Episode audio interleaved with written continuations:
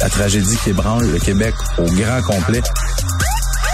Appel au 911 pendant que le feu est pris. Côté violence conjugale, je pense qu'il faut serrer la vis. Faits divers avec Maxime Delan. Whoop, whoop, whoop, whoop. Euh, Maxime, bonjour. Salut, t'es beau avec un veston. Ouais, ben, c'est pour des raisons euh, euh, funéraires. Ah. Ouais, ouais. Ben, ça arrive, hein? Ça arrive. ça va vite, la vie. Mhm. Ça va vite, là. Puis euh, une, une- une maman de 54 ans qui est morte de cancer du pancréas. C'est vrai? 45 jours. Euh, puis vraiment, je la salue. euh, Je t'offre mes condoléances. Ouais, ben, c'est gentil. Euh, prédateur sexuel recherché à Québec. Tu sais, des fois, je te pose la question, combien de de bombes à retardement marchent dans nos rues, tu sais, des gars avec des problèmes de santé mentale qu'on sait jamais quand ils vont frapper, combien il y a de dépravés Ouais, ouais, sexuels qui mar- parce qu'il y en a des, des, des, des accès sexuels qui partent à la chasse des fois dans les rues à la recherche d'une victime. À Québec, dans les dernières semaines, on a un gars. euh, la police de Québec a d'ailleurs diffusé un portrait robot du suspect qui est recherché. Oui, on le voit justement à l'écran. Euh, dans le secteur de Sainte-Foy, dans les... Il a une bonne tête, hein? Mhm. Euh, coupe de cheveux de, de jeune Patrick Normand, la tête frisottée. Mais dans les dernières semaines, dans le secteur de Sainte-Foy, ce gars-là, ce qu'il fait, c'est qu'il spot des, des femmes qui sont toutes seules, assises à l'extérieur. Il s'approche d'elles, baisse ses pantalons, il se met à se masturber, puis il va même jusqu'à éjaculer sur les femmes. C'est ça, des fois, tu te dis, euh, c'est- c'est des accès à un autre niveau. C'est tellement violent. là. Mais c'est- C'est tellement c'est violent. d'une grande violence parce Ouais. que ces femmes-là, après, imagine comment tu dois te sentir après ça. Tu peux Et- plus t'asseoir tranquille sans qu'une graine comme ça euh, sorte puis que, qui t'agresse? Euh, sans mauvais jeu de mots. Non, là. non, sans jeu de mots. C'est moi, là, quand tu traites un homme de graine, là, c'est mon ami Martin là, qui fait ça. Puis c'est comme en bas de la liste. T'es Ouais. vraiment en bas de la liste. Euh, t'es en dessous d'ordure, t'es en dessous de tout crétin, mouche à marde, t'as graine. Puis ce qui est inquiétant là-dedans, c'est. Parlant des policiers vont dire c'est un continuum. Ce gars-là, à un moment donné, ça suffira plus. Ouais, c'est Fait ça. qu'il va passer à un autre niveau. Puis Ouais. ce que les policiers veulent faire, évidemment, c'est le stopper, l'arrêter là. Mm. Fait qu'aujourd'hui, la police de Québec a dépêché son poste de commandement dans le stationnement du Canadian Tire, de la route de l'église, Ouais. à Sainte-Foy, pour rencontrer bon des témoins potentiels. Si des gens ont des renseignements, on invite à aller Re- rencontrer les policiers.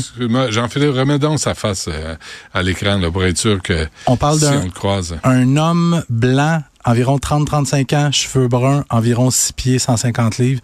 S'il y a des gens qui le reconnaîtraient ou qui auraient des informations, allez rencontrer les policiers, route de l'église au Canadian Tire, dans le secteur de Sainte-Foy. Parfait. Un mot sur Marc-André Grenon. Ah, c'est Marc-André Grenon qui était accusé du meurtre et du viol de Guylaine Potvin, euh, Guylaine Potvin, cette jeune femme de 19 ans, violée étranglée mortellement euh, en avril de l'an 2000 dans son logement de Jonquière. Un procès qui s'est étalé durant un mois. Je sais pas si tu te souviens des preuves vraiment accablantes, des preuves d'ADN qui ont été présentées euh, au jury durant le procès.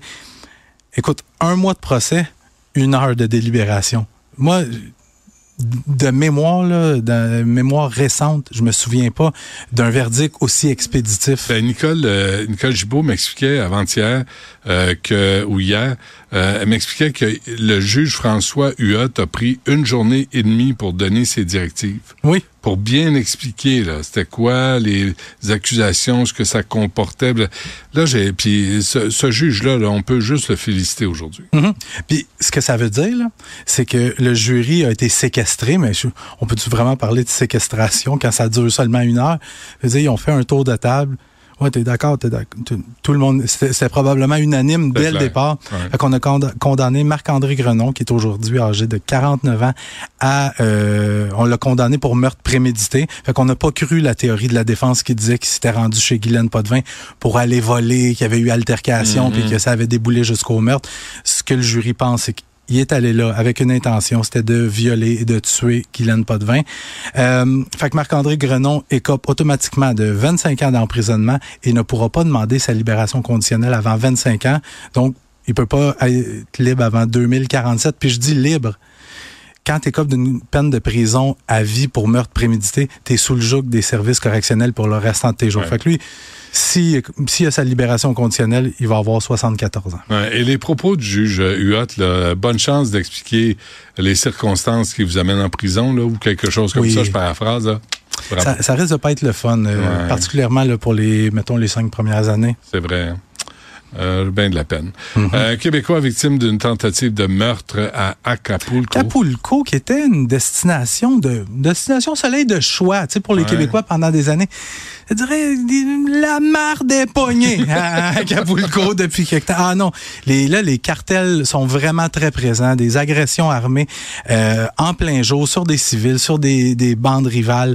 Euh, éviter Acapulco, mais euh, il y a quand même un snowbird québécois de 82 ans, il s'appelle Yvon Langevin.